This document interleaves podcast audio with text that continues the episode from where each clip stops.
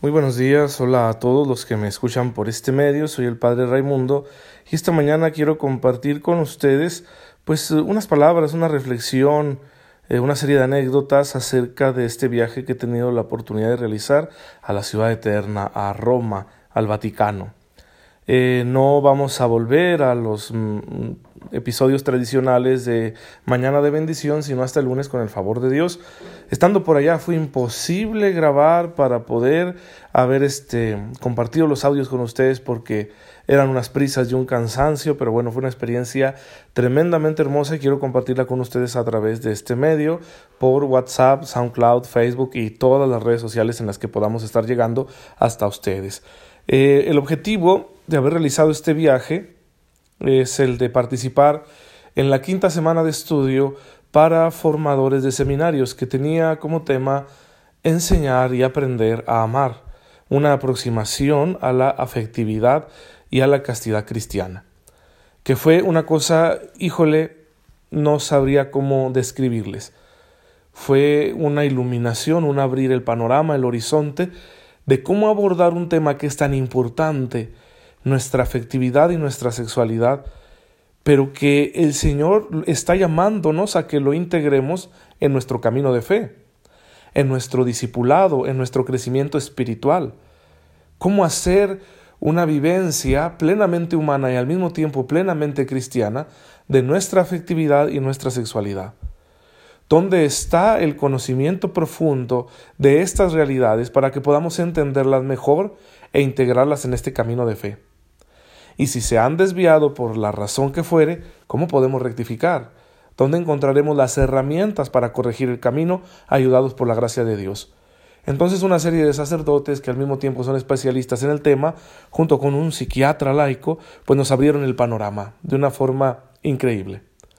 Y eso definió el objetivo de nuestro viaje a la ciudad de Roma. Eh, fue este curso, lo tomamos en la Pontificia Universidad de la Santa Cruz, que es una iniciativa promovida por el Opus Dei. Y bueno, el curso fue buenísimo y era nuestro objetivo principal, estudiar. Volver a reflexionar, a leer, encontrar otras fuentes, otros caminos para explorar este admirable aspecto de nuestra naturaleza humana y los frutos del estudio, que los vamos a ir dando a conocer poco a poco, tanto en los medios como, si Dios lo permite, en otras iniciativas. Y claro que nuestro objetivo es el seminario, el padre Luis Ángel Franco y su servidor, pues que tuvimos la oportunidad de estar allá tomando este curso. Estamos aquí trabajando en el seminario y, lo primero es aplicar eso aquí en el seminario, pero sí quedamos en acuerdo los dos en hacerlo llegar más allá a todas las personas, porque los llevábamos a todos en el corazón, a toda la iglesia de Chihuahua, todos nuestros amigos, familia y más, mucho más. Bien, entonces primero eso, estudiar. Me sentí invitado a estudiar y a descubrir esta, esta dimensión humana, a contemplar un camino muy sereno de cómo llevar esta dimensión humana eh, junto con las demás en el seguimiento de Jesús. Y bueno, primero lo, lo, que me impactó es decir, descubrir cosas nuevas en mí. Decir, ay caray, o sea, esto está, está tocando realidades que son mías, personales. Me está llegando a mí, me lo puedo aplicar yo mismo. Eso fue lo primero que me pareció genial. Decir, un conocimiento práctico para mí, para mi felicidad y para esta respuesta generosa que quiero darle al Señor y que en ocasiones cuesta tanto. Bien. Eh, luego dices para, para aquello para lo que te mandaron, por supuesto, para el seminario. Fuimos ahí en calidad de formadores de seminarios, estábamos cerca de 100 sacerdotes participando, sacerdotes de todo el mundo. También fue hermoso ver eso, o sea, la iglesia es universal. Viene de todas partes del mundo y tenemos tantas cosas en común y tantas cosas diferentes. Y bueno, aquello enriquece, ¿no? Enriquece mucho tu sentido de iglesia. Pero bien, eh, aplicarlo en el seminario. Nuestra misión, nuestro trabajo apostólico pastoral eh, principal es ahorita el seminario. Y luego después compartirlo con todo el pueblo de Dios.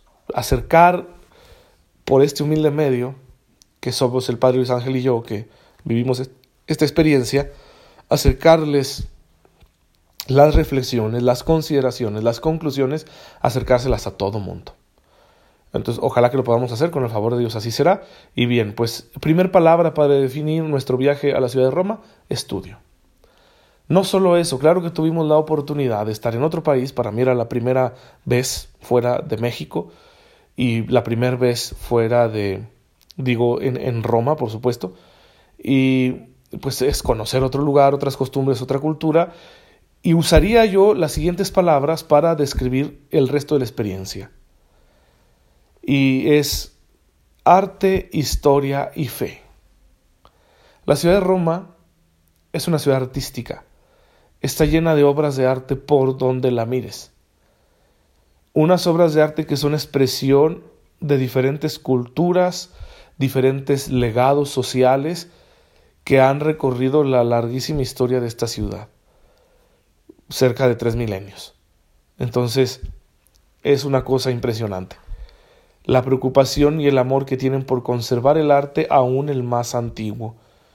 Y eso pues te hace meterte en la historia. La, expresión artística que encontramos en Roma, sobre todo en cuestión de, de vestigios arqueológicos, en cuestión de arquitectura, es, en cuestión de escultura, en cuestión de pintura, etc. Lo, que encontramos nosotros es, es un arte que expresa la vida de un pueblo, que expresa sus sentimientos, sus luchas, sus avatares históricos, que expresa también sus valores y su forma de ver la vida.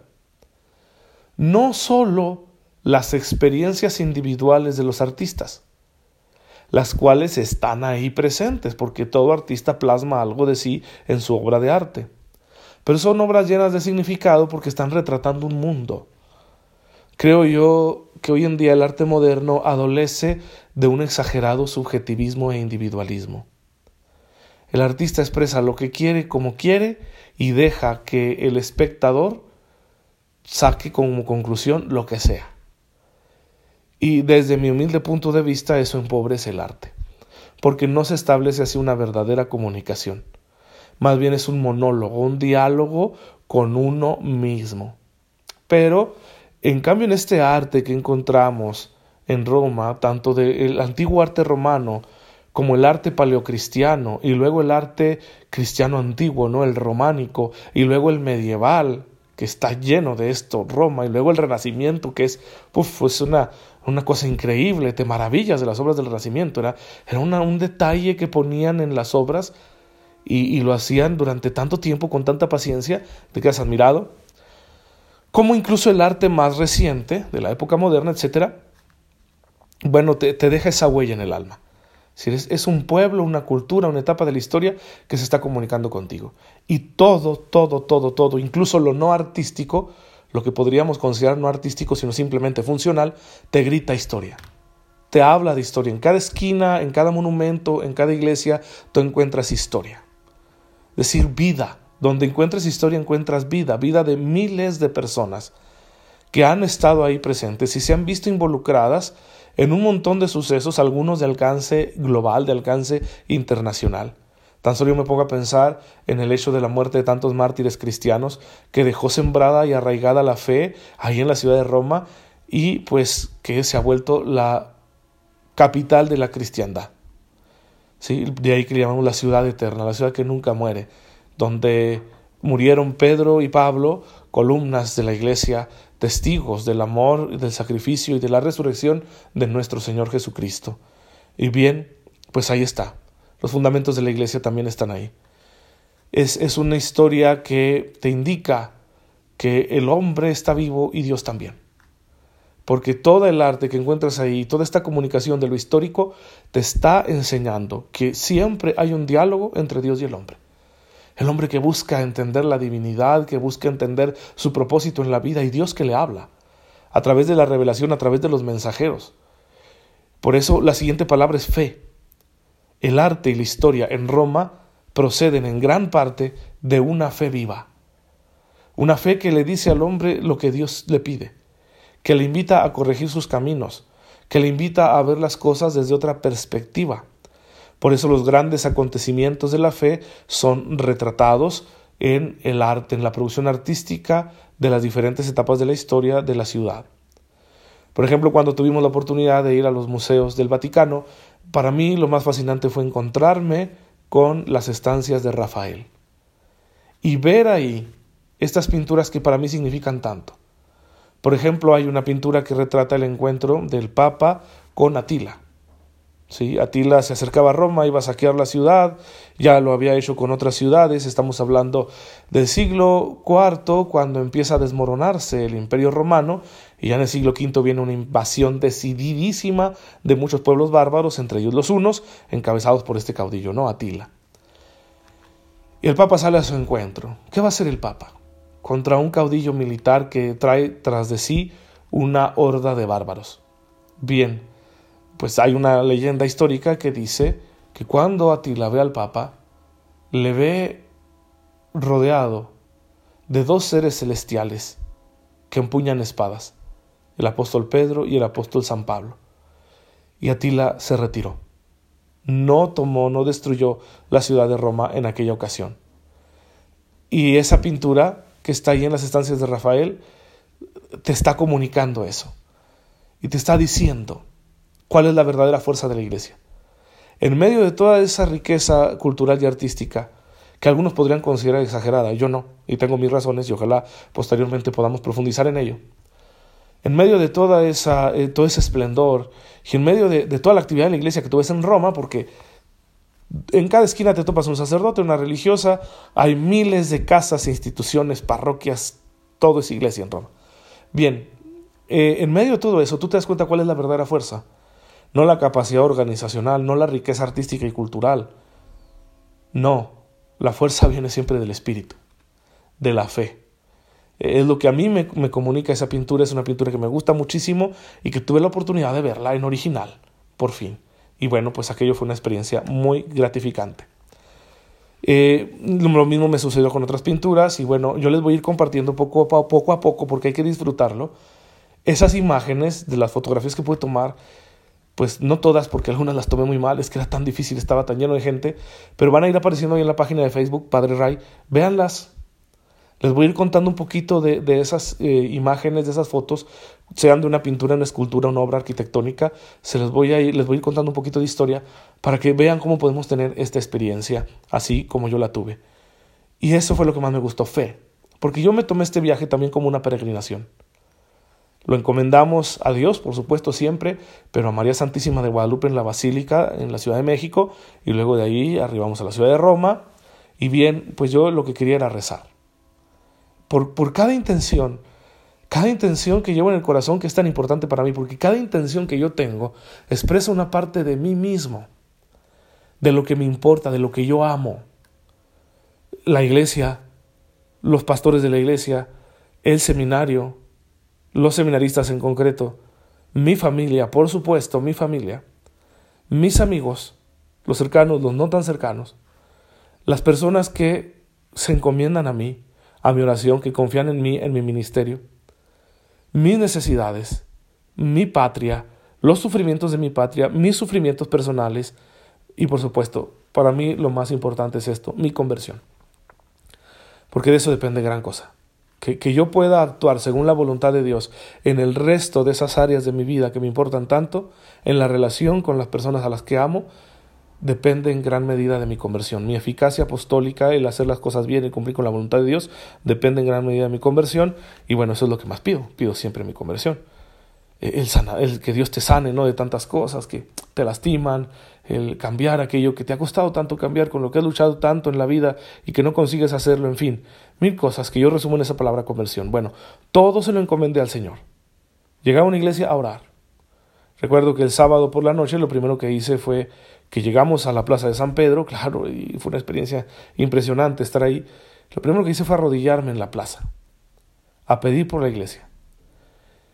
Y luego ya después en cada iglesia iría encomendando diferentes cosas. También les voy a contar un poquito de eso, porque fue muy especial y ya lo he ido compartiendo ahí en la página de Facebook. Bien, entonces hermanos, estas palabras para definir la experiencia. Estudio, porque a eso me mandaron, fue lo primero, estudio, pero luego la, la experiencia de estar allá en Roma, otro país, otra cultura, fueron esa, historia, arte y fe. Así que pues este episodio considérenlo un especial sobre el viaje a Roma y que sepan que ahí en Facebook vamos a compartir más cosas de lo que pudimos vivir y aprender por allá. El lunes volveremos con eh, nuestra catequesis de mañana de bendición.